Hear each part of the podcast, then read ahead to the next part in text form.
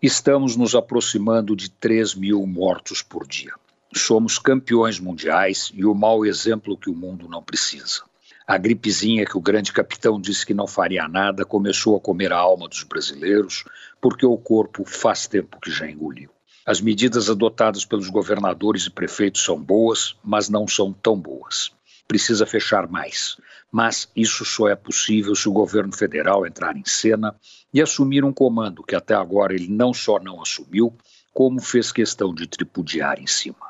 3 mil brasileiros por dia, projetados para 30 dias, seriam 90 mil brasileiros mortos por mês. 90 mil brasileiros é muito mais do que a população de muitas cidades. É mais do que a população de Vinhedo. É o dobro da população de Campos do Jordão. É a população de Itapeva. Imagine uma vez por mês Itapeva subir do mapa. Pois é, é este o cenário em que nós estamos. E não tem vacina, nem terá tão cedo como expert em logística que comandava o Ministério da Saúde, dizia, depois de diminuir várias vezes o número de vacinas que teríamos em março, se não fosse o Butantan e a Fiocruz, não teríamos vacina nenhuma. Segundo ele, as vacinas importadas são incertas, mas ele não explicou o porquê da incerteza. Elas não são incertas porque a indústria farmacêutica é desonesta, elas são incertas porque o Brasil simplesmente não comprou as vacinas e ninguém entrega o que não vendeu.